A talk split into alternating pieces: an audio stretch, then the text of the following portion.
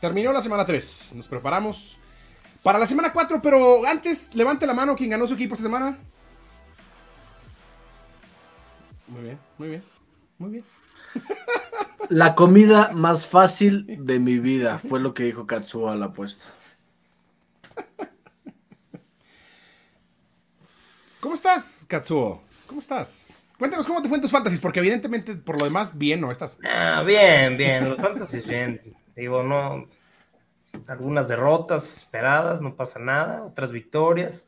Algunas ligas invicto, en algunas inclusive un 0-3, pero lo que más dolió definitivamente fue como los árbitros se robaron el partido en. Después de que les, regalaron two point conversion, ¿no? O sea. No, bueno, esa es otra historia, pero ahí le robaron, o sea, ¿cómo? Eso no lo contamos.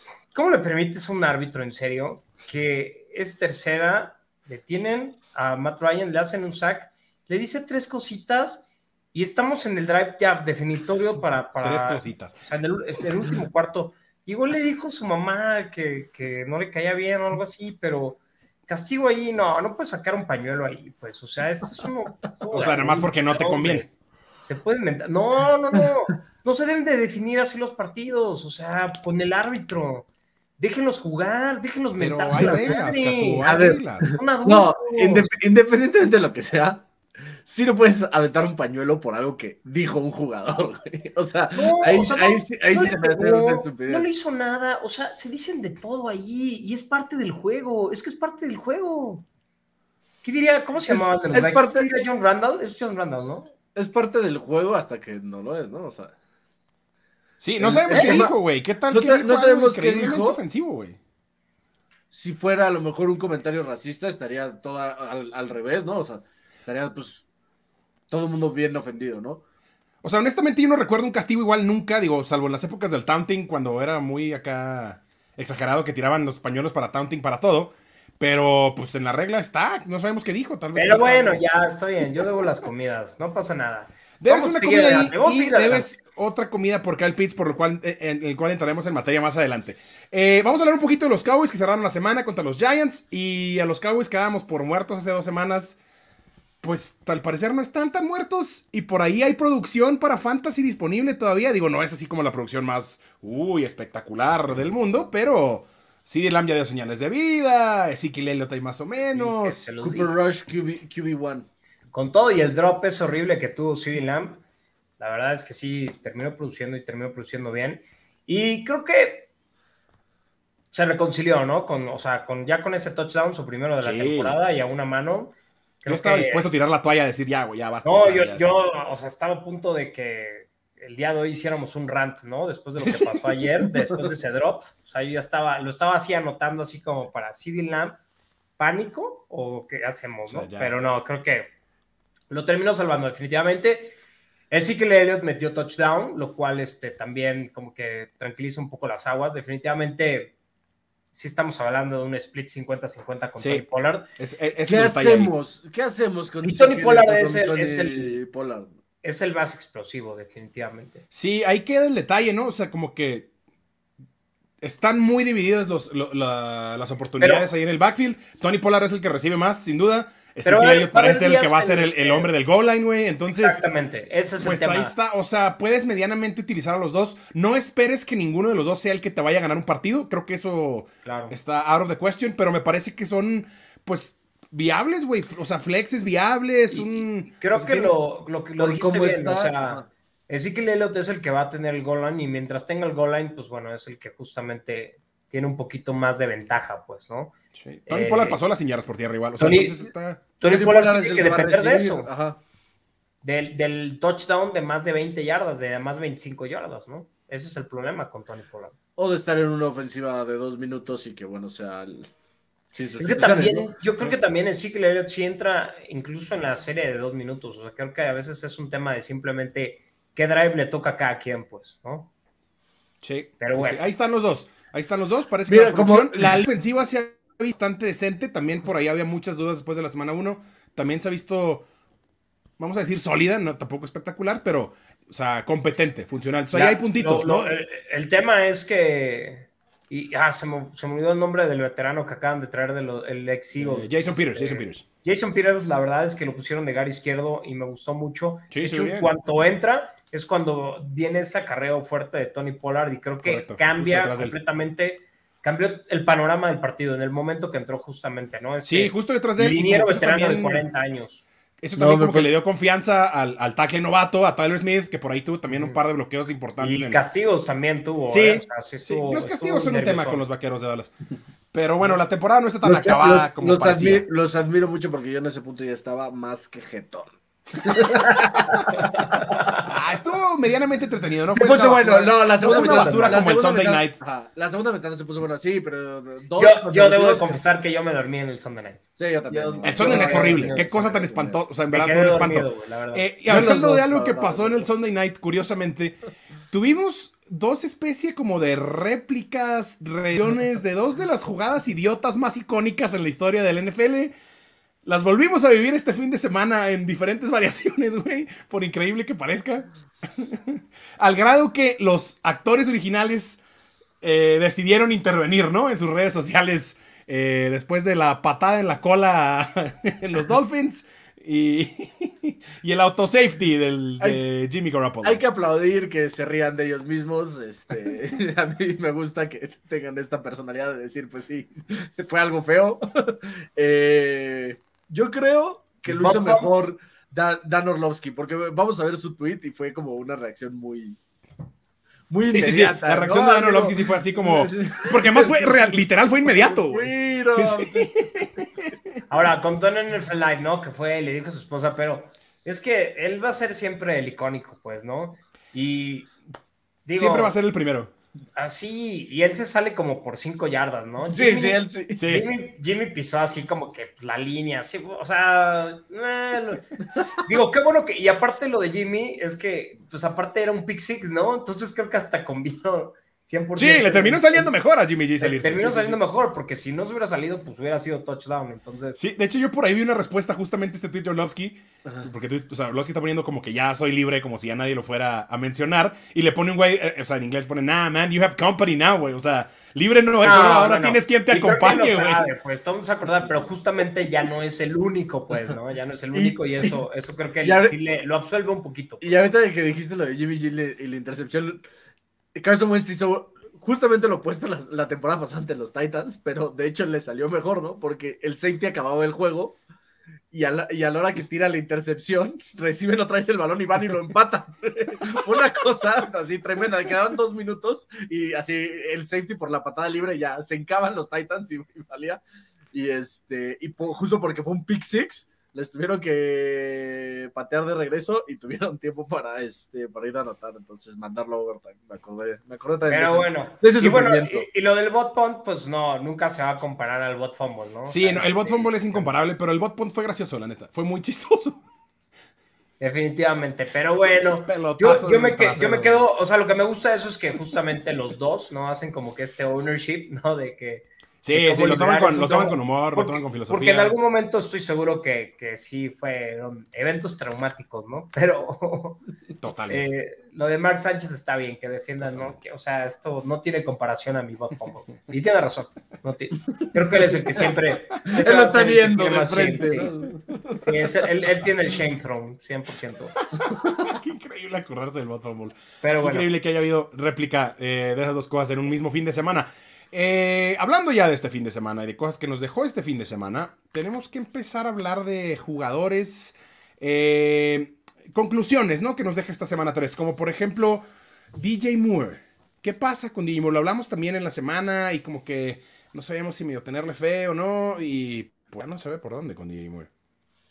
Sí, el problema es que pues simplemente no está ahí la producción, ¿no? Y se hablaba de este jugador, ¿no? Top 10 superó las mil yardas la temporada pasada y que esta temporada simplemente, y, se pensaba, ¿no? De que DJ Moore era probablemente eh, el mejor coreback que ha tenido, es, es ahora Baker Mayfield y no ha sido el caso. Y el problema es que las tres semanas han sido seis targets nada más para DJ Moore y estamos hablando de que tiene siete recepciones nada más. Eh, y, es, y esta semana era como el make it or break it, ¿no? Y tuvo una recepción para dos yardas, pues. Entonces, momento de entrar en pánico con DJ Moore, pues es que claro, porque ya son tres semanas eh, que ¿quién te hubiera dado más? ¿Alguien como Sterling Shepard ya te hubiera dado más puntos? No sé. Sí. Tratando de dar puntos. Eh, vaya, no, es que fuera muy productivo Sterling Shepard, la, pero sí dio más. la Vizca Chenault. La Vizca Chenault. La Vizca, ¿no? Que también se escapó ahí justamente con los Panthers, un touchdown de, de, más de 50 yardas, si no me equivoco. Entonces, sí, yo creo que es momento de preocuparse con DJ Moore, pues, ¿no? Y tal vez una estrategia que sugeriría es vayan y compren lo barato, pues. Pero, o sea, a precio de, de pásense de lanza, pues, ¿no? Eh, no sé si una buena estrategia sería algo así como un Curtis Samuel por, por DJ Moore. Y quién sabe, ¿no? Igual Curtis Samuel sí termina siendo mejor que DJ Moore esta temporada. Entonces.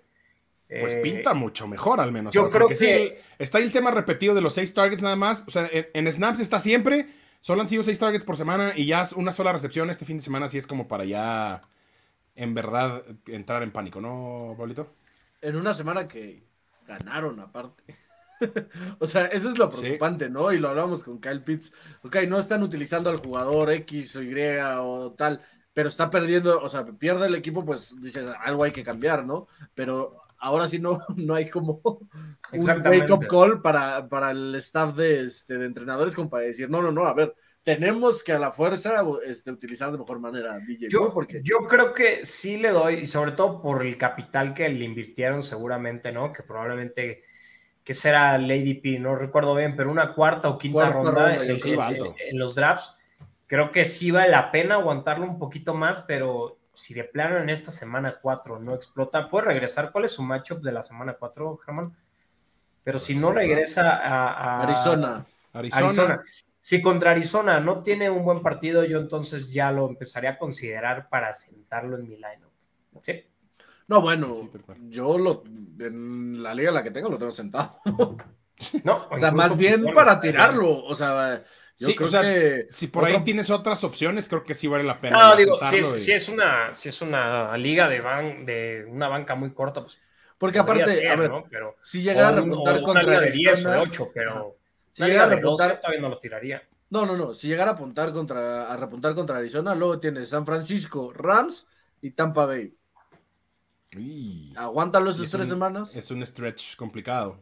San Francisco Rams, sí, pues sí, va a estar complicado. Eh, pero bueno, complicado. hablemos de ahora de. Bonitas. vamos a hablar de, uno de los elegidos de Katsuo Gallardo para esta temporada. Parece que hemos hablado todas las semanas de Alan y creo que con justa razón. Hay que hablar de él otra vez. Ya es curva ascendente, ya compramos a Allen Lazard como una garantía. Date, date, por favor, por favor. Es tu muchacho, por favor, entrégate. A ver, yo. yo... Blue. No, desde la, pretemporada, desde la pretemporada he hablado de, de Allen Lazard y creo que no me ha quedado mal. Viene esta lesión de tobillo, ¿no? El tobillo es, es una, creo que lesión muy sensible, pues, y que tiene que ir ganando confianza el jugador.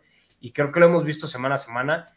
Tiene touchdown en cada uno de sus partidos que ha pisado el campo Allen Lazard, ¿no? Y esta es una de las tendencias que hablamos justamente en la pretemporada, cuando eh, hablábamos de si, si, la estadística, si no me equivoco, son cuatro touchdowns en los últimos cinco partidos de la temporada pasada y no ha parado eso, ¿no? Entonces, me gusta mucho esa parte de que está cumpliendo y también eh, en el drive previo a que, que, terminó mal, pues justamente que no, no, no sacaron la, la, ventaja del double digit contra los Buccaneers, pero tuvo una primera, una primera oportunidad muy, muy importante ahí para justamente gastar más tiempo.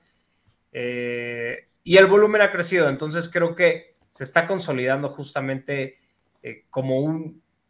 Y contra un matchup complicado que eran los Buccaneers, pero sí, se está consolidando para mí como el número uno. No, me, no me voy a dejar llevar por la actuación de Romeo Dobbs todavía, el novato, pero sí, a mí me gusta mucho Allen Lazard y si lo tenían en su banca, lo empezaría a alinear en el flex por lo menos creo que eso habla mucho, ¿no? O sea, un matchup tan complicado y un partido tan feo, la verdad, para términos de, fantasy en general, que haya podido ser productivo y que siga, como tú dices bien, Katsuo, eh, encontrando el end zone, creo que ya te habla de una solidez, ¿no? Y de que se está ganando ese lugar. Y justo lo platicamos y hemos platicado tanto de Allen Lazard, porque esa era la disyuntiva, ¿no? O sea, alguien tenía que dar un paso adelante en esta ofensiva y estábamos justo con la duda de, quién iba a ser. Y creo que Alan Lazard, a excepción, por ejemplo, de lo que pasa con los Chiefs, sí ha dado como ese paso un poquito por delante de los demás en los dos juegos que, lo hemos visto en, el campo y sano.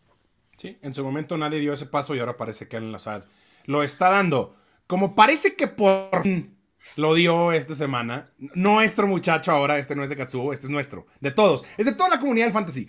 Todos creemos en Kyle Pitts y todos queremos que Kyle Pitts le vaya bien. Katsuo Gallardo lo detesta, yo no sé por qué. No sé si le hizo algo en alguna vida pasada. No, no, no lo detesto. Y a ver, hablamos de esto, de que eventualmente tenía que tener una semana y, ni siquiera esto, ¿no? Yo hablaba de que en algún momento va a tener una semana espectacular. Esta no es su semana espectacular. Sí, no, no, esta es apenas su, tendría que despertar ser leve. Su, base. Esto tendría que ser su base. Ajá. Este, ajá, exactamente, ¿no? Esto tendría que ser como que la actuación promedio de Cal Pitts en realidad, pues, ¿no? Pero estamos hablando de que esta semana tuvo más puntos que él. Tyler Conklin tuvo más puntos que, que Kyle Pitts. Bueno, pero es una semana atípica de Tyler Conklin. Siempre vas a poder encontrar un güey random que tuvo más puntos, güey. No, está bien, pues. Kyle Pitts pero, o sea, Mark Andrews otra vez, el número uno, luego el, dos, si no me equivoco, fue Travis Kelsey, ¿no? Y no sé, igual, según yo lo puedes poner ahí, ¿no? Pero ¿qué, en, qué lugar quedó justamente en esta semana 3 el señor Kyle Pitts?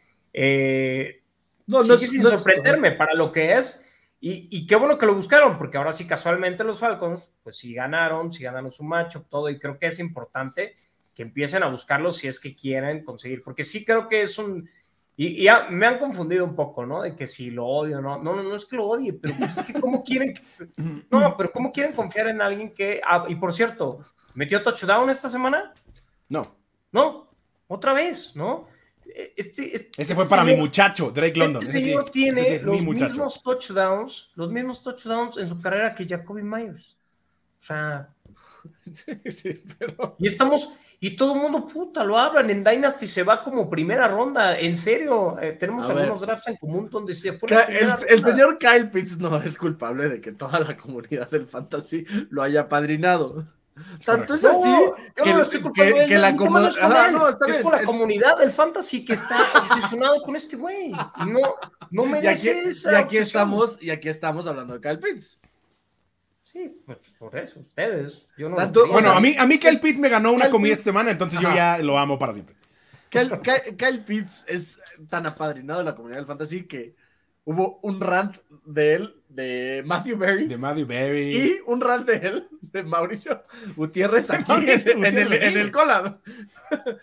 Y, creo que analista tras analista, y fue básicamente lo que se dijo toda la semana, es, lo tienen que buscar. y lo buscaron. ¿no? o sea, este, es el volumen que debe... Que sí, o sea, todos pedíamos que hubiera más involucramiento de Kyle Pitts y parece que por fin empieza a verlos, parece haber señales positivas, por y Podemos, y podemos movernos al, al, siguiente. Nada más muy rápido, Mark Andrews arriba de él. Sí. ¿No? Esperado. David Ojoku, arriba de él, no esperado. Travis Kelsey arriba por él. Tyler Conklin arriba por él. El novato Jelani Goods, arriba por él. Este sí, debo, decir que es circunstancial, pero. Jelani Woods tuvo dos recepciones. Pero Jelani Woods ya tiene más touchdowns en la carrera que Kyle Pitts. Pero es que Jelani Woods es, un monstruo. Es, contra esta poderosísima defensiva de los Chiefs. Y hizo, hizo, hizo ver como un Tyrant cualquiera, Travis Kelsey. ¿Quién fue el mejor Tyrant en el, en el emparrillado el domingo? Más trascendente. Pero vean, pero jugadores como Logan Thomas, Evan Ingram, Will Disley, Will Disley, güey. Will Disley ah, sigue teniendo más puntos. Sigue teniendo más puntos que, que o sea, que Kyle Pitts. ¿No? ¿Quién más? Pero es que o sea, el chiste no es fijarte solamente en los puntos. Entendemos. los puntos son una entendemos consecuencia que el pizza de, de ver y sigue de la utilización. Gracias, eso es lo único que quería escuchar, Germán. Sí, Podemos sí. entendemos que el pizza ha quedado de ver y sigue quedando de ver, pero nos da la primera señal positiva en un muy buen rato. Las señales de vida. a ver, exacto, hay que seguir teniendo paciencia. El que no da señales de vida ni por accidente, ya ságanse de él. Vamos a recuperar tiempo no existe. del show. Exacto. Ya tírenlo a la chingada. Ya, tírenlo, no existe, no, o sea, la ofensiva de los Bears no existe, Darnell Mooney no existe, bueno, solo Khalil Halbert. Eh, pero a ese llegaremos más adelante. Pero Darnell Mooney ya, adiós. Es un drop, es un drop. Darnell Mooney, adiós. Este muchacho está más acá como que complicado, mixeado. Ya, no, Makers, mi chavo, mete un touchdown, va Sean McVay corriendo a felicitarlo y emocionarse con él, y después el tarado fomblea, güey. Ya había regresado el corazón de Sean McVay. Ya, ya, yo dije, ya, ya, ya, ya, ya. He's back. ya está, he's back. He's back. Back in the circle of trust. y nope. Darrell Henderson, pues, es que esto va, a ser, Cooper Cup va a ser el running back one de, esa ofensiva. qué horror. Bueno, no, no, no. El, tema es que es el, el, Creo que aquí el approach va a ser como que el hot hand dentro del partido, pues, ¿no? Entonces no vas a saber qué partido es Darrell Henderson y Cam Akers en donde lo tengo a Henderson, o lo, más bien inicialmente lo tenía como Hancock, ¿no? Porque ahora se volvió Cam Akers el Hancock. Eh, pues metí a Henderson, ¿no? Y, pues con el sufrimiento de los dos puntos que dio contra los. Bueno, iba a ser doble dígito de, de Cam Akers, pero fumbleó. Eh, entonces, pues sí llegó, 10.10. 10, 10, 10 apenitas. En fin, sigue siendo una situación muy confusa. Yo. mira, no le deseamos lesión a nadie, pero hasta que no se lesione uno, no vamos a pues saber. Sí, exactamente. No vamos pues, a saber con. Hasta que no y, que no regrese el rookie que se lesionó en, el, en la primera jugada, ¿no? La semana 1 ahorita se me fue su nombre. Pero bueno, el, punto es que hasta que no se lesione uno o tradeen a uno o... Sí, sí, sí. La situación ahí está demasiado nebulosa. No se sabe bien. o sea, creo que todavía tiene que ser. Tienes que, si tienes algo, alguien, perdón, con quien sustituir, yo todavía me mantendría un poquito. Eh, ¿A quién alinearía en semana 4? Precavido con Akers y con Darrell Henderson. Si tienes Akers y Henderson. Si tienes a los dos. ¿Otra semana Henderson o.? No, y la próxima semana es contra los 49ers, que me parece que es un macho medianamente ahí. Sí, estaría dispuesto a darle otra oportunidad a Henderson, pero así como que muy apenas. Sí, pues después de tradear por él, por Stephon Nix, pues sí, yo pensaría. Sí, como que muy apenas. muy apenas. eh, bueno, en otras situaciones preocupantes, ¿no? Pero de jugadores muy específicos a los que quizá les invertimos mucho en un inicio. Tenemos estos dos caballeros aquí que podemos ver muy sonrientes y no sé si ven estar tan sonrientes. Ah, ya me adelanté con uno. Eh, a ver, si, no sé si ven estar tan sonrientes. Ya que más, güey, la siguiente parte del segmento, Germán. Sí, sí, sí. No, a ver, eh, ok, Alvin Camara, pues terrible, ¿no? Un fumble así que probablemente eh, de, de, alguna manera les costó el partido a los Saints, ¿no? Empezando el partido de ese fumble que regresan a touchdown los Panthers tenía la defensa de los Panthers en una liga importante, entonces bien, Le pegaste al único touchdown defensivo de toda la semana. sí, digo, en, una liga de Ah, bueno, y Browns, y Browns, ¿no? Eh, y Austin Eckler, sí, los Browns también al final, ¿cierto? Y Austin Eckler eh, no ha preocupado tanto, lleva las tres semanas doble dígito, pero las yardas terrestres son de verdad algo para lamentarse. Si Otra vez el hilo dental tiene más. Sí, el hilo dental sigue ganando eh, por tres semanas consecutivas. Es como cuando gana la, ignorancia, ¿no? En, maratón. en el maratón. ¿No? Entonces, sí. Eh, y Alvin Camara, eh, podemos argumentar que viene de, esta lesión de, de, las costillitas, ¿no? Le dolió un poquito la costillita, soltó el balón, pues, ¿no? ¿Quién les preocupa más a ustedes? A mí sí es. Yo creo, es, sí es Alvin Camara. Yo creo que también, creo que también es Alvin Camara. Porque aparte, desde un poco la temporada pasada venimos viendo que ya no es utilizado en el passing game tan eh, frecuente como lo era hace dos temporadas, tres temporadas, que era de donde sacaba su valor, ¿no? Y Austin Eckler sigue sacando valor de, de sus targets y de las recepciones en, en, Pero Alvin Camara ya lo convirtieron como en un corredor puro, más en un rol de Derek Henry, Jonathan Taylor, que, que en el rol de Camara, que era lo que nos hacía este, a todos los... Lo, cual es una tontería, porque los es... que jugamos fantasy, Es un receptor Alvin Camara, pues, o sea, es perfectamente tiene las manos de un receptor. Un nomás más chico, ¿no? la capacidad de correr rutas, ¿no? y me parece que está siendo completamente desaprovechado y es algo que tienen que tomar en cuenta los Saints para, si quieren repuntar, ¿no? Porque ya, ya se pusieron uno Y para ayudarle a James Winston también, ¿no? Porque pues, no está teniendo una temporada sencilla James Winston, entonces creo que sí también le vendría muy bien tener esa... Cuando tienes cuatro fracturas en la espalda, esa nada... posibilidad de, un güey que pudiera estar disponible o abierto en, en, en, en diferentes puntos del campo, ¿no? Que te des esa versatilidad. Darle dos yardas. Ajá. Puedes lanzarle dos yardas y te lo convierta en 30, ¿no? O sea, y creo que el, cambio en, el staff de, entrenadores también, pues, está teniendo ya algo, algo que ver con esto, ¿no? Esperemos que pues, se den cuenta que, la utilización de Alvin Camara tiene que ser de, otra manera, porque... Sí, no. Ahora, también creo que sí estuvo limitado, pues, ¿no? Sí estuvo limitado durante el partido.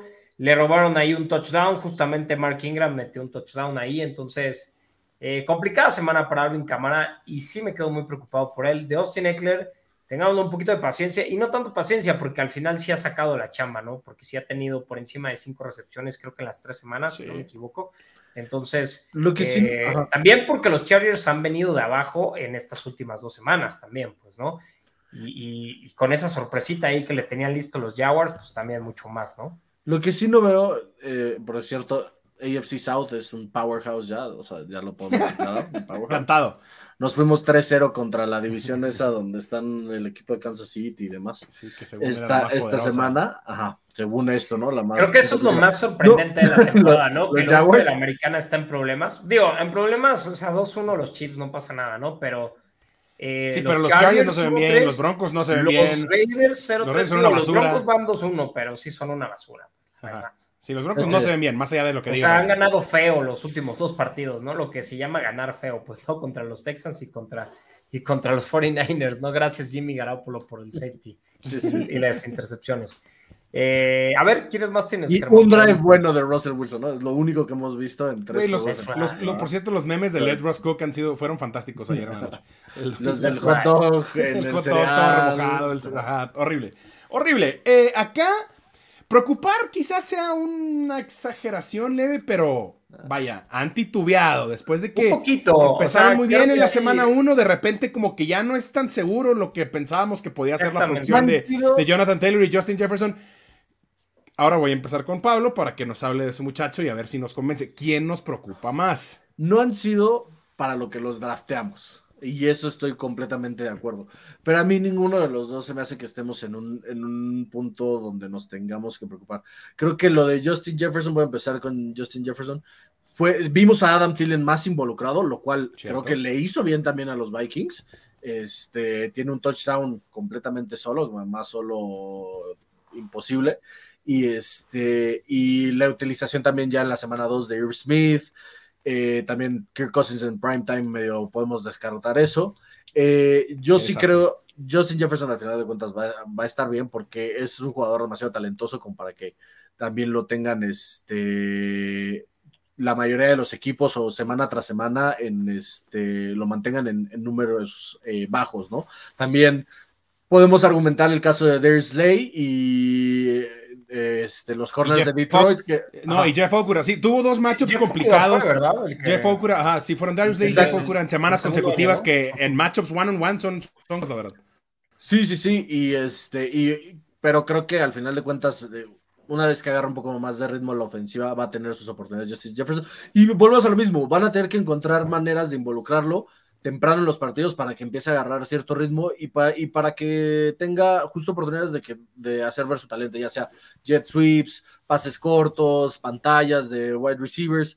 Creo que no me preocupa Justin Jefferson, si bien ahorita hay que tenerle paciencia porque sí, cuando lo drafteaste con una primera selección, o sea, con una selección de primera ronda, eh, sí siento que estás medio decepcionado los últimos dos juegos, pero yo no lo, o sea, no me panicaría, no lo cambiaría. Bueno, ¿quién te preocupa más? No has respondido a la pregunta, güey. Ninguno. Me preocupa más Jonathan Taylor. Me preocupa más Jonathan Taylor porque los Colts están jugando muy mal. Sí.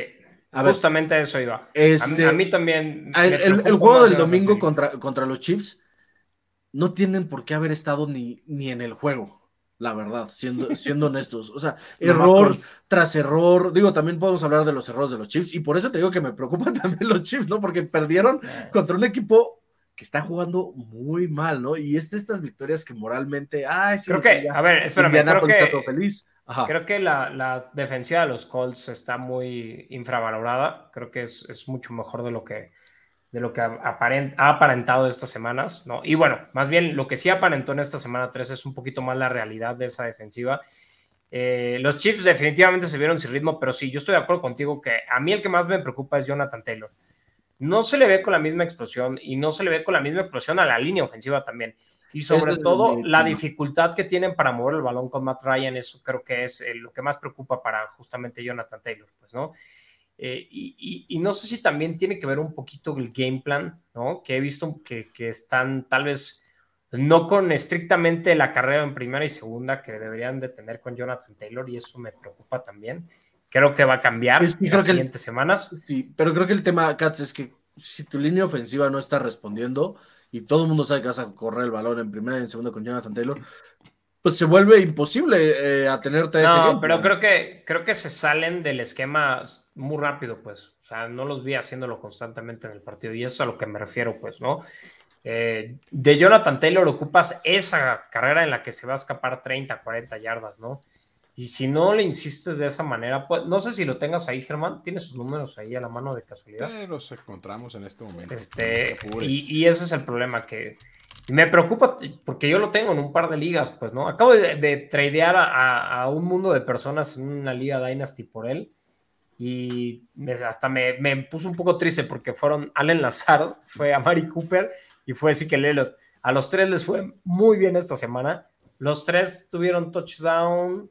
No, Marquise Brown no tuvo touchdown. Marquise Brown no, pero tuvo 140 yardas y 14 recepciones. 40 yardas y como 17 targets en esas 14 recepciones, Lo cual fue monstruoso. Yo jugué contra él, maldita sea. Yo lo que, lo que creo y si, y si ¿Cuántos acarreos son? Perdón, que no alcanzo a ver. Son 21. 21. 21. Y ese es el problema, que sí se ve con el volumen, pero no sí, hablamos en la semana uno de esos 31 acarreos y de que iba a ser difícil que los mantuviera, pero pues que por ahí debería de ser como lo que buscaran involucrarlo, ¿no? Y, y sí ha bajado. Sí, el que acaba de ver por ahí es Matt Ryan, ¿no? Que esperábamos que fuera como este step up en cuanto a mariscal de campo. No vaya, no a su nivel de MVP, pero que fuera un güey que te diera un poquito más el juego y eso es lo que no, lo que no se ha visto de los Colts y lo que parece ser que es lo que más está afectando a Jonathan Taylor, creo yo. Creo que como, como un rayito de esperanza nada más para los que tienen a Jonathan Taylor en, sus ligas, ¿te gustan un poco más los targets? 7 y 5, quitando el, juego en Jacksonville, donde realmente no pasó nada con los Colts. Este, aparte de los Jacksonville, dentro top 5 de Power Rankings en, en la NFL. Este. Tremendo. Y, creo que, y lo vimos con Derrick Henry. Derrick Henry tuvo dos semanas espantosas, dos semanas donde no se, se veía lento, no se veía que le estaban generando oportunidades, la línea ofensiva no le estaba bloqueando lo suficiente. ¿Y qué, ¿Y qué hicieron los Titans esta semana? Salieron a pasarle el balón para intentar ponerlo en espacio, ¿no? Les voy a poner un ejercicio, a ver, o sea, entonces, es.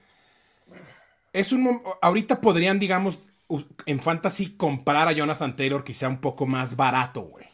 Yo creo que ¿Ustedes irían por él o no? Sí, creo que es el momento, pues. Yo lo hice, yo lo hice después de la semana 2 y en, algunos lugares funcionó, pues, ¿no? Pero yo sí buscaría, lo Seguirían este buscando tenerlo en su equipo. Como, está la situación de permíteme, Pablo. aparte en... Pero, o sea, a pesar de todo, es top 10, pues, ¿no? Mucho debido a la semana 1, ¿no? Dejemos en claro eso. Sí. Mucho a la semana 1. Pero no deja de ser ahorita un corredor top 10 y todos hemos sufrido de, justamente eh, la escasez de la producción de los corredores en general, ¿no? Esta semana algunos que esperábamos que repuntaran, repuntaron, ¿no? Como lo es el caso de Derrick Henry. Eh, algunos otros que vamos a comentar más adelante, como incluso el novato Damon Pierce. Pero sí, o sea, váyanlo a comprar ya. Si lo pues, pueden por ahí comprar barato, dense. Esa es la. Y hablando de comprar. Cómprame mi comida, órale. Eso vendrá después. también. Los Jaguars. Los Jaguars que deberían de buscar la manera de meter a la cárcel a Urban Meyer por lo que les he pasado. Porque la diferencia entre los Jaguars del año pasado y este es en verdad brutal y abismal y increíble, ¿no? Entonces, alguien debería de meter a la cárcel a Urban Meyer. Pero bueno, eh, ¿con quién nos quedamos aquí? Digo, parecería cantada. Yo no veo cómo decirle que no a James Robinson con lo que ya conocemos de él, con lo que hemos visto esta temporada. Eh, Pablito. James Robinson, sigo comprando más a James Robinson. ¿Por qué? Y por el simple hecho de que Damian Priest no es un pass catching back. Seguimos viendo utilización en ese tipo, o sea, en ese tipo de formaciones de Rex Burkhead. Y los Texans van a estar viniendo desde atrás gran parte de esta temporada. Creo que lo platicamos desde el off-season. Eh, ese, es como el techo que te pone de tener a Damian Pierce en, tu alineación. James Robinson se ve, hay que darle el premio que me digan a su médico porque la verdad es que se ve muy bien. Creo que nadie esperó que tuviera ese tipo de explosividad, ese tipo de volumen sin ningún problema. O sea, no tiene, parece el mismo James Robinson que medio no lo querían los Jaguars el, año pasado, pero podemos hablar de, del staff de cocheo y demás. Eh, parece el James Robinson del año antepasado, donde sorprendió a todo el mundo y es una joyita que encontraron los Jaguars eh, on drafted, que yo creo que es como el sueño, ¿no? Para todo este ¿Cuál era el dato de cuántos touchdowns había metido en high school? Era una monstruosidad este señor. No, no sé. Honestamente no me acuerdo, pero sí es un tipo que se ve con hambre hasta cuando declara, te, convence, como hasta te dan ganas de jugar con él, güey, ¿no? a mí lo que me gusta de James Robinson es que, y, lo dijimos la semana pasada justamente, previo, en el previo, ¿no? Es alguien que tiene este olfato por Lenson. A mí me encanta también James Robinson, pero, pero no cantaría victoria de que quién, se, quién podría ser mejor por el resto de la temporada.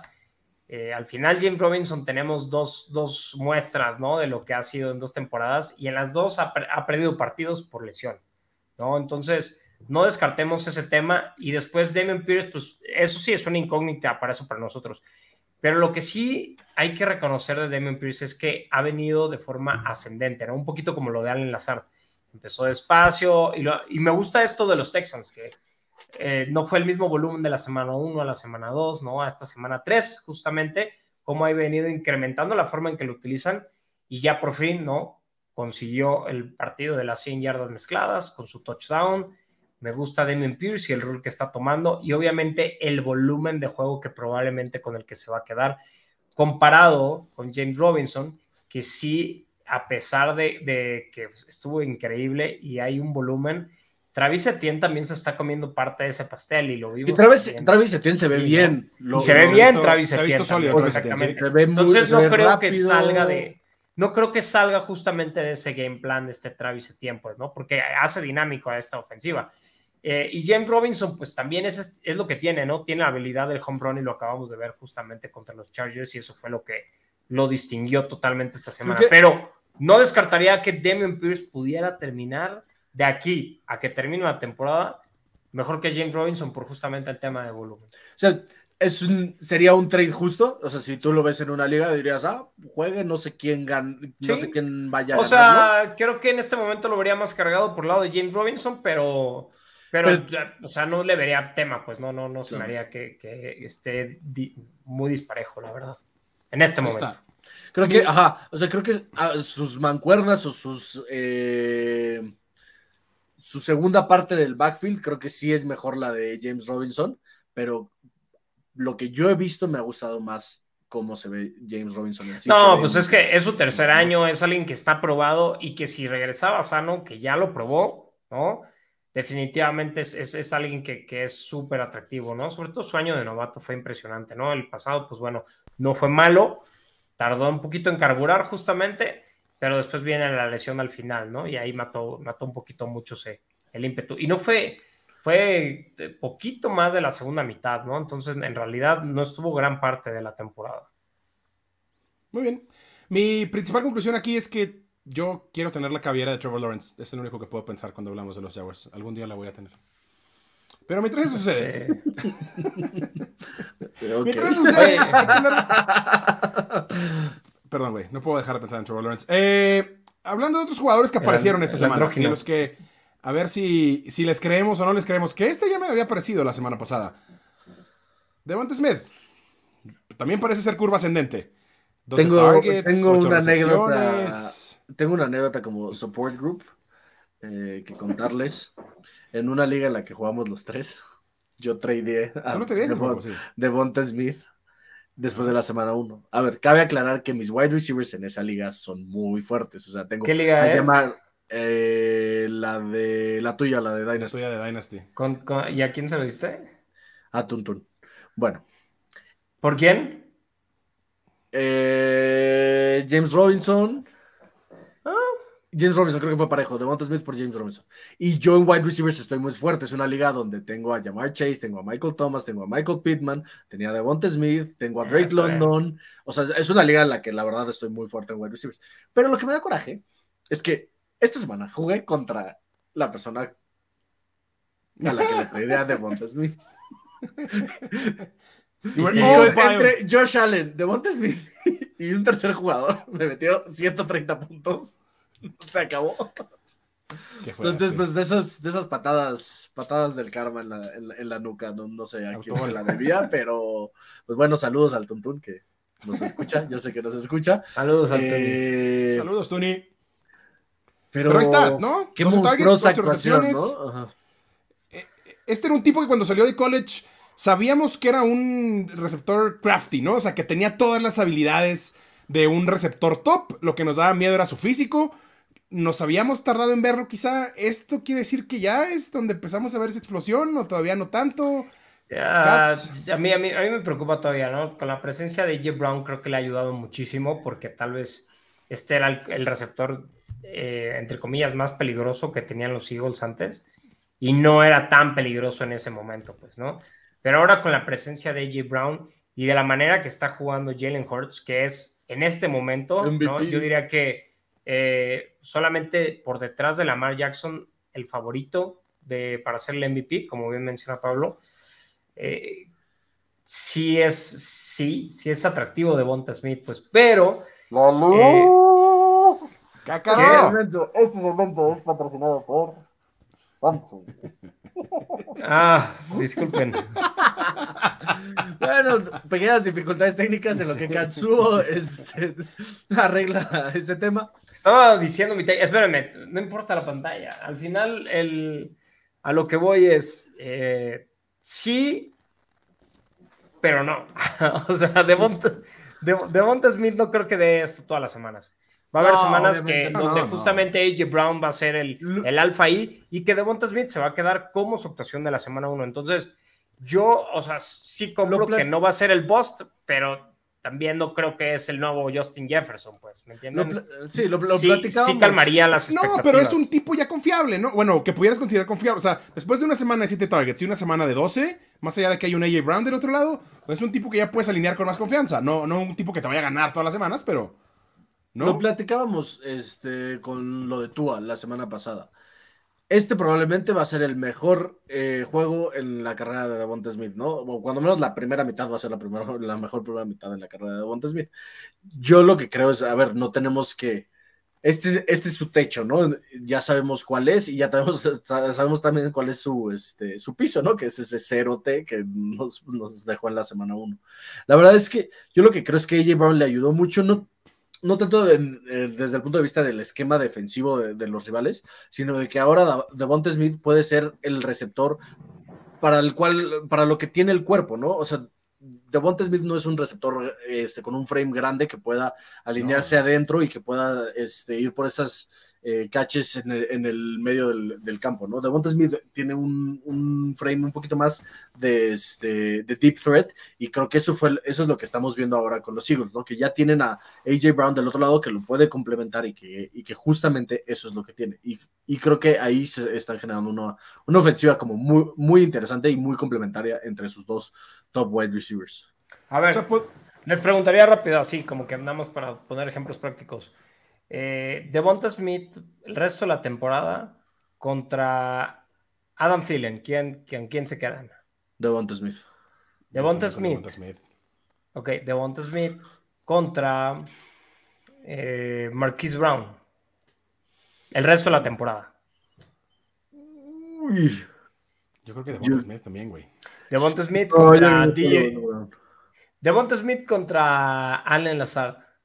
Devonta Smith. Devonta Smith. Ok. Devonta Smith contra DJ Moore. Nah, Devonta Smith. sí, ahorita Devonta Smith. O sea, DJ Moore no. Claro, a ver. Cualquiera de, los DJs. Moore. Este, Devonta Smith contra Mari Cooper. Uh. Creo que a Mari Cooper hay que ver. Cooper.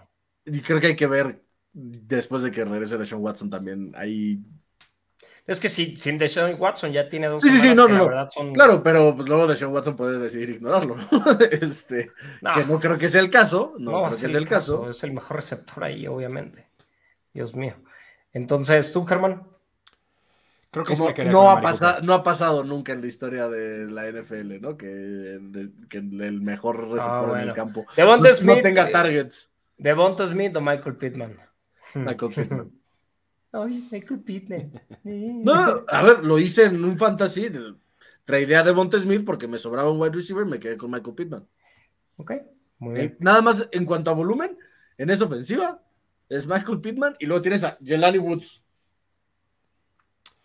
Sí. Hablando de volumen. Aquí tienes a AJ Brown que le, quita targets. O sea, punto volumen, volumen y mucho volumen vio este señor este fin de semana. Y nos agarró medio desprevenidos a varios, ¿no? Pues es, todos los que tenían el tren de Ramondre ya estaban a punto de suicidarse, pues entonces era urgente que pasara esto. Back, they are back to life. Eh, pero le robó completito el mandado a Devin Harris. Sí, ah, pero ah. es de esas cosas que nunca vas a saber cuándo lo tienes que pues alinear por encima de Volvemos al, punto inicial de no confiar nunca en un running back de los Patriots, mejor y ya. Nada más algo que sí me llama la atención aquí, que me gustó mucho. Vean el volumen de los pases para Ramón de Stevenson, ¿no? Y eso es algo que Deming Harris sí no, no nos da, la verdad. volvemos a estos splits, que son como los splits in all the wrong ways para el, para el fantasy. Tiene los pases, ajá, como Tony Pollard. ¿Y quién tiene la utilización del goal line? La, sí, no, de Damian Harris, ¿no? Damian Harris.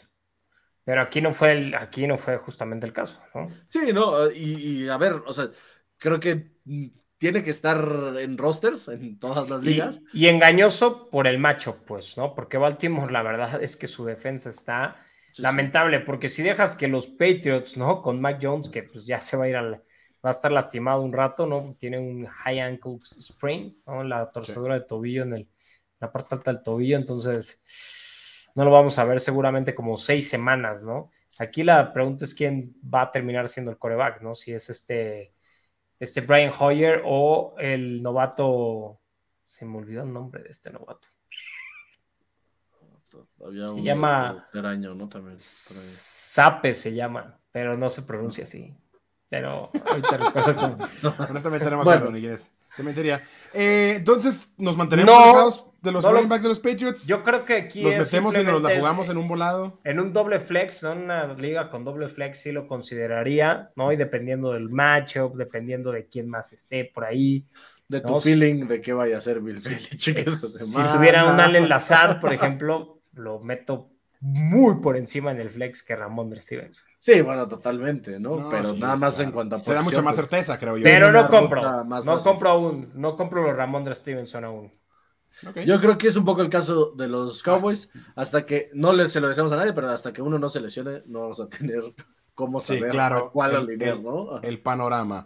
Eh, Marquise Brown, que me arregló en una liga porque jugué contra él y tuvo la mejor semana de la temporada. Yo, yo, yo fui el responsable de eso porque lo mandé al, al equipo que te dio la madre. Eh, aún sin anotar 31 puntos. Ahora, 7 targets. Es que es eso, ¿no? Y eso era lo que le faltaba y lo que se esperaba en estas primeras seis semanas que no había tenido.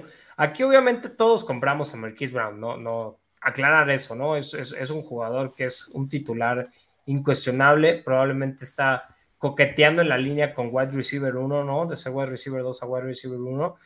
Y aquí el tema es simplemente qué tanto va a poder mantener este volumen de juego, ¿no? Incluso cuando regrese de Andre Hopkins, ¿no? Que, las, lo, lo, platicamos la semana pasada y, y, creo que los tres éramos optimistas de que de Andre Hopkins le podía hacer bien a Marquise Brown de abrirle oportunidades, ¿no? Obviamente que el, volumen en los targets sí creo que puede bajar, pero aún así estamos viendo que en la semana 1 con 6 targets te dio 14, 14 puntos. Ese como piso no me parece este, para nada malo, ¿no?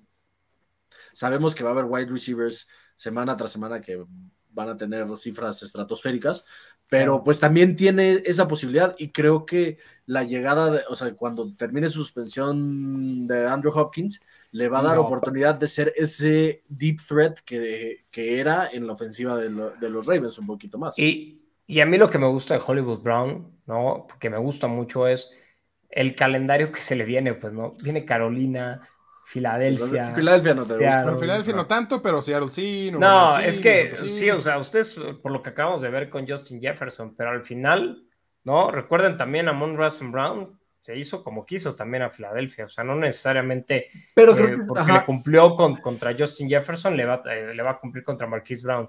Y aparte. Sí, perdón. Continúa. Chingada madre, Pablo, déjame hablar. No te enojes. Ya quito Pero... mis playeras, ya quito mis playeras. No, no, no, está bien. Está bien, está bien. Eh, no, y aparte Marquise Brown, creo que es de estas, eh, es de estos jugadores de la NFL que tiene una velocidad extra que, que sí alcanza a diferenciarse de otros. Entonces, siempre va a ser ese deep threat súper peligroso. La única cosa es que Toddler le pueda lanzar bien el balón. Pero siempre está el garbage time de los Cardinals. Pues sí. Eso pues es medio quedó de ver esta semana el garbage, el garbage time de los, Cardinals, ¿no? No se alineaste a Marquise Brown. Pero eso no fue todo el garbage time. No, no fue todo el garbage time, pero bueno, no te puedes quejar de este. También le tiraron una cantidad de pases a Kyler Murray y bastante. A mí Kyler Murray me está quedando de ver. Eh, este señor también estaba quedando de ver. Lo estábamos aquí medio matando la semana pasada y de repente decidió volver. Lo estaba matando Kirk Cousins, nosotros nada más le estamos dando voz a esa situación. ¿Le creemos a su resurrección? Ah, Porque por ahí también apareció en, el del touchdown, ¿no? Eh, creo que es, va a ser completamente dependiente del, del touchdown Adam Thielen todas las semanas. Y la cosa es que sí lo van a buscar y sí están los targets justamente en la zona, en el red zone con él. Entonces, es que eso creíamos, pero no lo habíamos visto hasta ahora. A ver, digo, el año pasado también empezó un poco lento y, después agarró ritmo y también fue, fueron doble dígito de touchdowns con Adam Thielen, inclusive con, después de, previo a su lesión, ¿no? Que lo dejó fuera. Y el juego contra Filadelfia también tuvo un, un zone target. Pero estoy de acuerdo, no compro. Y les voy a decir por qué no compro. Me gusta mucho KJ Osborne, lo acabamos de ver con el touchdown de walk-off. Bueno, no de walk-off, pero el de la victoria justamente contra los, contra los Lions. Eh, todo ese drive. Todo ese drive, fue, Osborne. Y justamente por lo que mencionabas hace rato eh, de, de, este Ken O'Connell, ¿no? El, nuevo coach de, de, los Vikings, creo que está encontrando estas opciones en este sistema con Kirk Cousins para que no sea dependiente a Justin Jefferson, lo cual en, en, su momento lo va a hacer más peligroso, pues, ¿no? No estas últimas dos semanas, claro, pero va a responder de nuevo. A mí no, no compro a Adam en esta temporada como para ser alguien en el cual puedas depender mucho. Sí, no, yo, yo tampoco tengo todavía mis, mis dudas, justo porque el volumen no es lo que estábamos acostumbrados y sí, si te está dependiendo de un, de un touchdown, vas a estar a la espera de días de seis puntos y su techo ya tampoco es el que era hace un par de años, ¿no? Y, con todo el dolor de mi corazón, porque Adam Thielen me gustaba mucho en el preseason, porque estaba, yo lo veía como un valor muy, muy bueno, pero pues no veo ahorita cómo, cómo sea sostenible. Sí, te vimos drafteándolo en una liga Dynasty al señor de 32 años. Ah, sí, pero ve el resto de mis wide receivers. Sí, Vamos a la compro. En esa liga donde, donde Katsu está 0-3, yo estoy 3-0.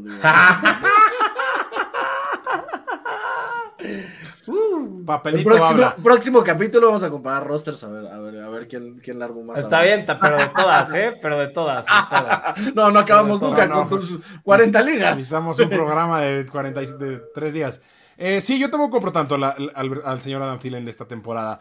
Eh, entrando al tema de waivers, tenemos por aquí dos nombrecitos que pudieran estar todavía libres en muchas ligas, que pudieran ser importantes en semanas, en las semanas próximas. Eh, ¿A quién le damos prioridad, señores? Voy a empezar contigo, Katz. Jamal Williams o Khalil Herbert. Está interesante. Está complicada esta, ¿no? A ver, Dan, Campbell el día de ayer dijo que probablemente eh, de Andrew Swift pueda estar fuera un par de semanas. Y Jamal Williams, pues lo hemos visto, ya tiene cuatro touchdowns esta temporada y es obviamente el caballito del goal line y esté o no esté de Andre Swift, esto ya está probado. Entonces, Jamal Williams puede ser alguien que te sirva inclusive el resto de la temporada. Lo de Khalil Herbert me intriga muchísimo porque eh, está day to day, obviamente, David Montgomery, y incluso así, Khalil Herbert creo que podríamos argumentar que podría terminar ganándose la titularidad en los Bears, ¿no? Y sobre todo después de esa actuación tan gloriosa de más de 150 yardas, sí fueron más de 150, ¿no? Si no me equivoco, eh, más los touchdowns, entonces, ah, es difícil, es muy difícil aquí la decisión, pero porque creo que Khalil Herbert tiene todo el potencial para así terminando, terminar ganándose gran parte de este backfield e incluso la titularidad. Pero me voy a quedar con Jamal Williams. Ahorita estoy enamorado de los Lions, sigo enamorado con, con su speech de, de, Hard Knocks y todo. me voy a quedar con Jamal Williams porque creo que, a pesar de que regrese de Andre Swift, eh, él tiene mucho upside justamente con estos trabajos de goal line. Lo voy a comparar como el backfield de los Packers, ¿no? en donde de Andrew Swift es, digamos, Aaron Jones y Jamal Williams es justamente, y él es el que en realidad era ese, ese rol en los Packers, de hecho, es AJ Dillon, ¿no? Entonces, a mí me gusta Jamal Williams. Creo que mi prioridad de Weber se la pondría a Jamal Williams para esta semana. Interesante. Difícil, creo que, sí. Ajá, creo que sí es, es, difícil, pero creo que voy a estar de acuerdo con Katsuo porque sí esperamos que de Andrew Swift se pierda un par de semanitas, cuando menos, y el día a día, la designación día a día, a lo mejor de Montgomery nos da un poquito más de esperanza. Entonces, igual me iría, yo también priorizaría a, a Williams y ver por ahí quién agarra a Khalil Herbert y ir trabajando a lo mejor algún deal, porque sí, como dice Katz, después de una actuación como esta y las actuaciones que, lo, que vimos en la temporada pasada de Khalil Herbert, creo que sí tiene una posibilidad de tener un rol importante dentro de la ofensiva, que Jamal Williams ya lo tenía, o sea, Jamal Williams ya era una jugada de, flex utilizable, ¿no? justamente por, el, por ser el goal line threat de, los Lions. Eh, entonces, si está disponible Jamal Williams, yo iría número uno por Jamal Williams. Aclarar. pero después también Khalil Herbert, ¿no? O sea, metería el waiver para los dos, ya dependiendo de si tu liga es free, es este Fab o por Exactamente, Si es de presupuesto de Fab y, tú eres el que tiene a DeAndre Swift, pues tu ah, prioridad sí es Jamal Williams. Y si tú eres el que tiene a David Montgomery, en ese caso, sí, tu prioridad es. Y si los tienes por ahí estallados, sangra al que los, al que los necesite. Sí, esa es otra. Esa, esa, quién sabe quién aplique esa, esa estrategia, pero bueno. Este... sí, pensar también que, el, que el, game script, el game script seguramente va a favorecer más a Jamal Williams normalmente que Khalil Herbert, eventualmente Khalil Herbert por la anemia ofensiva de los Bears quizá no, no sea tan productivo, ¿no? Entonces ahí está. Pero igual los dos son valiosos. pero el volumen, el, volumen, sí, no. o sea, ahí yo Los dos son valiosos y si pueden ir por los dos, ahí está. Solo en el tema de a quién darle prioridad, ¿no? El, el Jamal Williams. Eh, más nombres para waivers de esta semana. El señor Alexander Mattison, un favorito de los waivers históricamente. bueno, pero es que el Alexander Mattison tiene que ser drafteado, ¿no? O sea, ya sí, en estas alturas del partido, Alexander Mattison ni siquiera tendría que ser waiver ya. Pero bueno, siempre ve las ligas. Está disponible, por lo menos en Sleeper, en un 36% de ligas. Pues, Sí, sí, hay que checarlo. Hay que checar y, sí. Aquí el tema es que va a estar. Yo, por ejemplo, lo tenía, lo tenía en mi banca en una liga, pero es en una liga en la que Katsuga Gallardo nos tiene solo con tres bancas, entonces lo tuve que tirar. Pero, pero sí, puede estar disponible por ahí.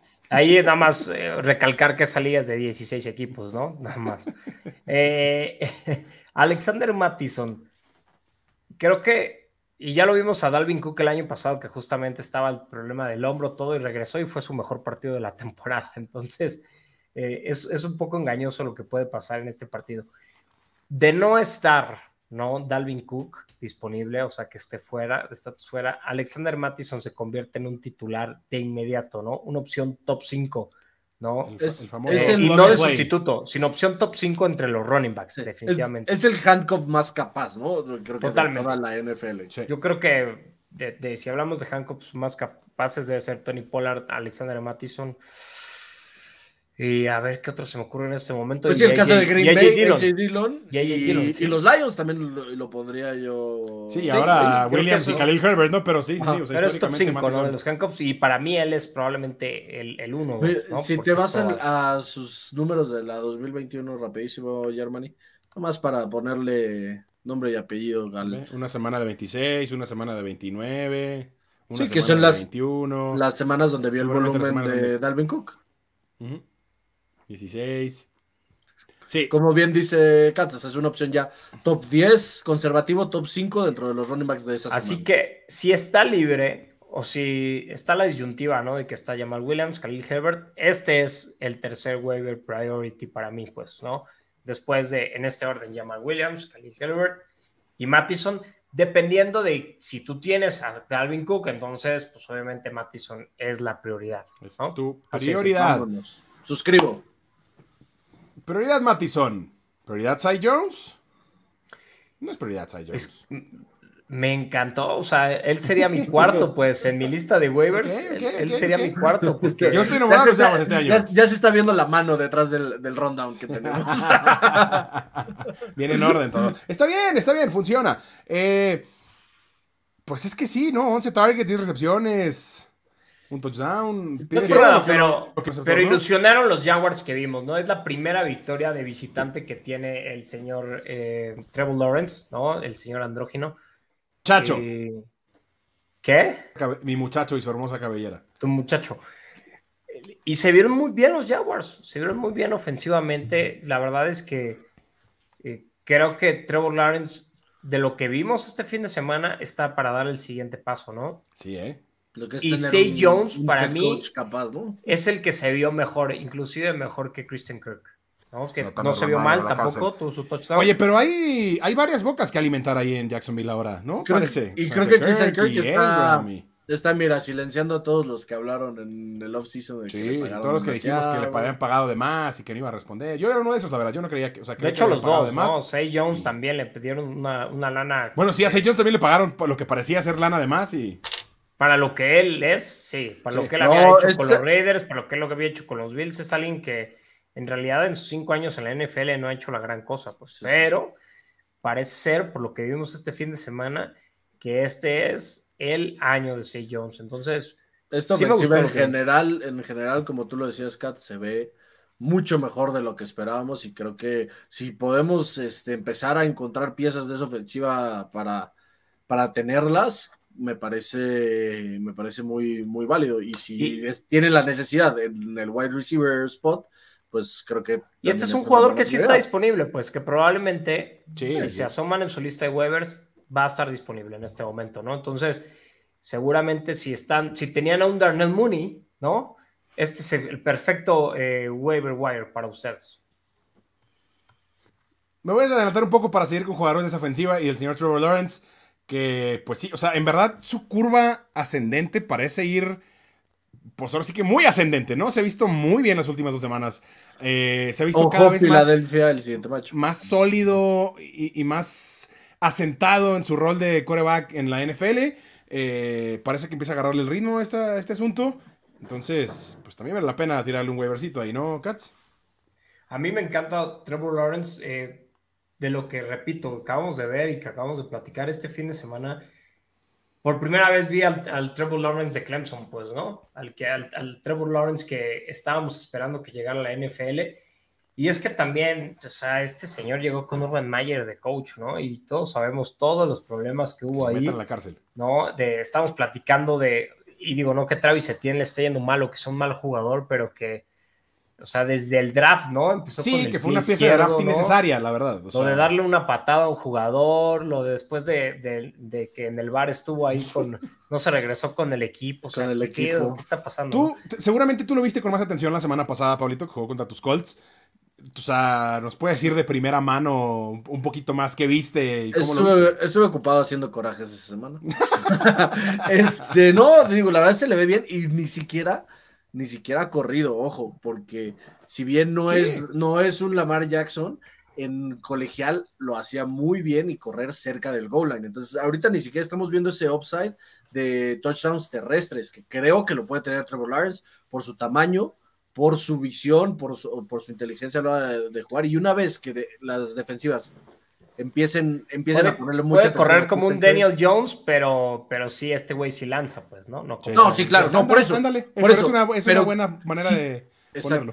Exacto, Y, y sí, yo ahorita el, juego contra los Chargers, la verdad es que incluso empezó el juego y dije, mm", y de repente vi Chargers a ganar más 110 y dije, mm", Chargers a ganar más 170 y dije, eh, le voy a meter ahí un, una lanita y justo cuando parecía que despertaron los Chargers otra vez y no los dejó, y no los dejó, y no los dejó.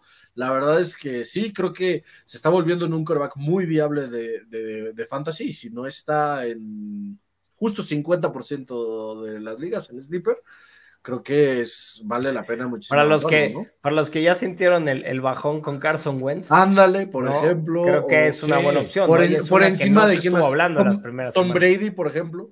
Si por ahí drafteaste a Tom Brady y andas este, con, un poco de, miedo o cautela, que, creo que con justa razón, Trevor Lawrence es, un, es una buena. Porque además, ojo, ojo con sus siguientes semanas, ¿no? Más allá de, después de Filadelfia, tiene machos bastante amigables. El Indianapolis pudiera ser complicado también, pero ya les lanzó, ¿no? O sea, ya vimos que les puede lanzar. Muy distinto en Jacksonville que en Indy. Que, en Indianapolis, pero. No, y, no es, por defender, pero no, no es por defender a, los Colts, pero los juegos divisionales, tú lo sabes también, Katsuo, eh, hay equipos malos que le juegan muy bien a equipos dentro, dentro de su división. Y este, y creo que ahí los juegos divisionales siempre tienen. Quitemos a los Colts también, si quiere, pero cuatro de sus próximos, de sus próximos seis matchups son muy amigables en el papel. Entonces, ténganlo. Si le pueden tomar, dénselo. El señor McCollins de los Raiders. ¿Queremos a alguien de los Raiders?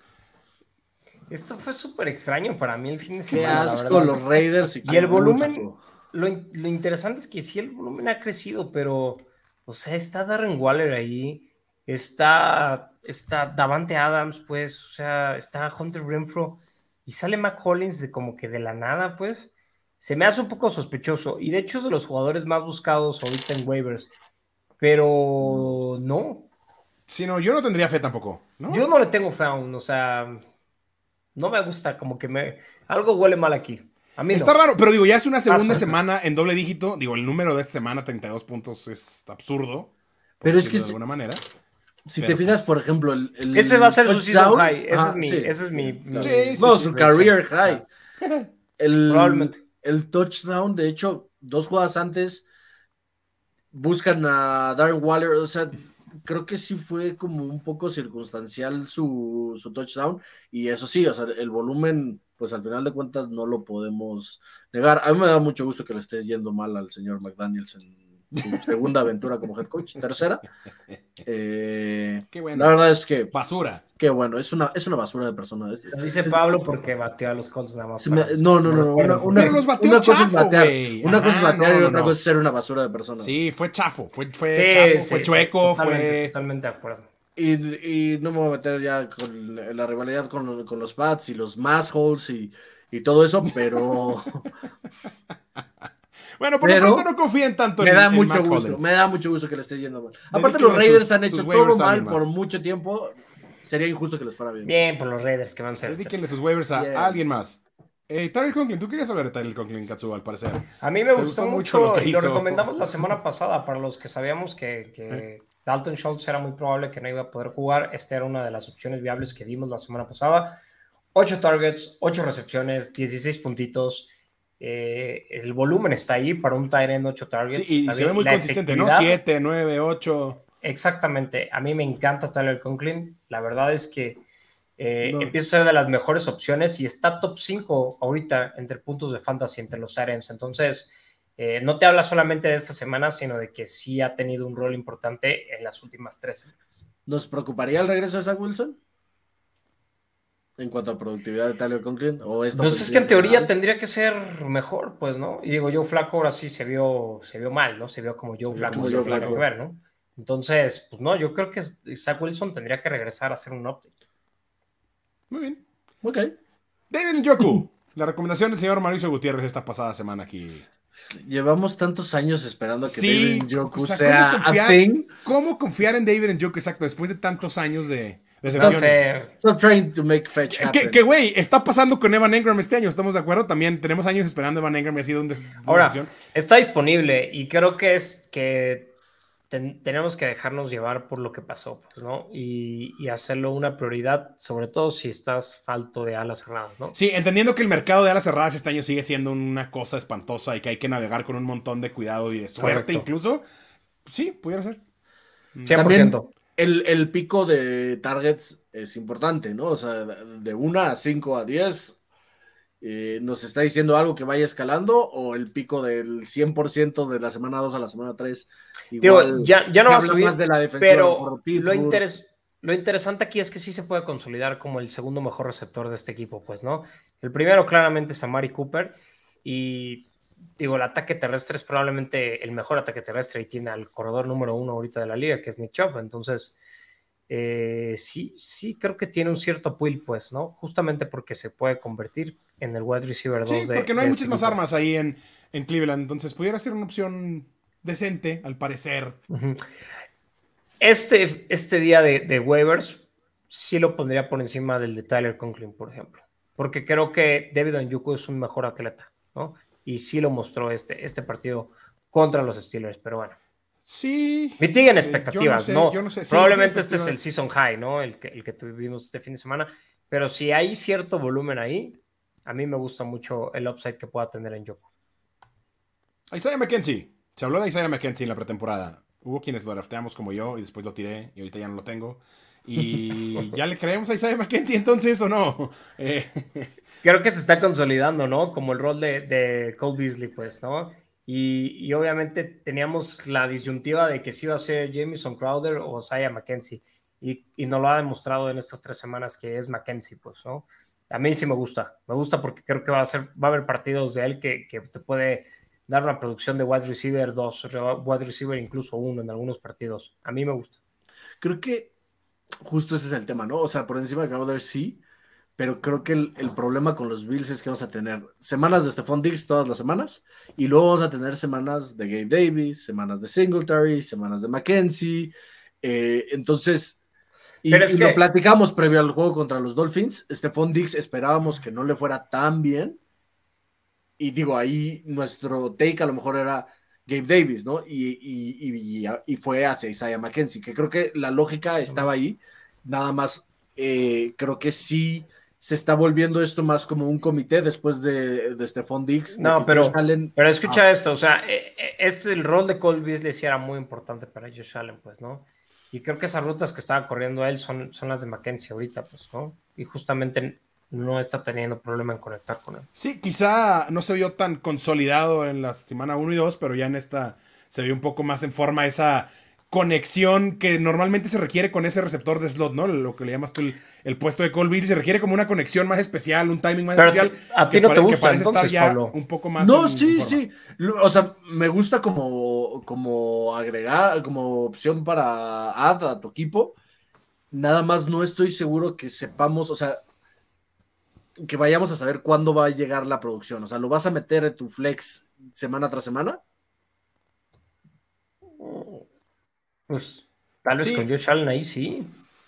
No, yo también creo que es. Bueno, es una liga profunda, ¿no? Una liga de 14. Sí, una liga muy profunda, sí. Es un flex titular. Sí, claro, bueno, en una liga, pero creo que la mayoría de la gente juega 12, ¿no? O sea, vale la pena agregarlo, quizá no dedicarle tanto presupuesto, quizá en una liga, o sea, en una liga donde tú... La cosa es que mantenga el volumen del partido pasado, ¿no? Que estemos hablando de, de entre 7 y 9 targets. No, y, sí, y, tienes mucha razón. Si va a ser ese rol de Cole Beasley, lo compro, lo compro completamente, ¿no? Yo más bien lo había visto como un poco en, en, el, en ese sentido del wide receiver 2 eh, de esta ofensiva, que ok, la semana que Gabe Davis no, este, no tiene esa productividad o no tiene e, ese volumen, pues la tendréis a McKenzie. Ahora, para atinarle esas semanas, creo que va a ser más complicado de, lo que, quisiéramos, ¿no? De acuerdo. Y otro de los consentidos de la pretemporada, el novatín Romeo Dobbs, que parece que por fin también empieza a responder. Eh, difícil confiar en un novato. ¿Vale la pena dedicarle un waiver? ¿Qué tanto presupuesto? Katz, tú que eres fan de Allen Lazard. Eh, no te querías mojar hace rato con Romeo Dobbs. ¿No, ¿No te convence? ¿Lo agarrarías? ¿No? Creo que está agarrando el colmillo y obviamente ya es el novato preferido de, Aaron Rodgers, ¿no? Sobre Christian Watson, porque Christian Watson desde que soltó esa pelota, creo que lo he visto que lo involucran un par de veces nada más desde la semana 1 eh, y Romeo Dobbs no es el caso, pues, ¿no? Justamente ha venido incrementando su, volumen. Eh, incluso este partido, pues, viene de, ser el, el, de más, si no me equivoco, fueron 8 targets, ¿no? 8 de 8 targets, 8 targets, 8 recepciones.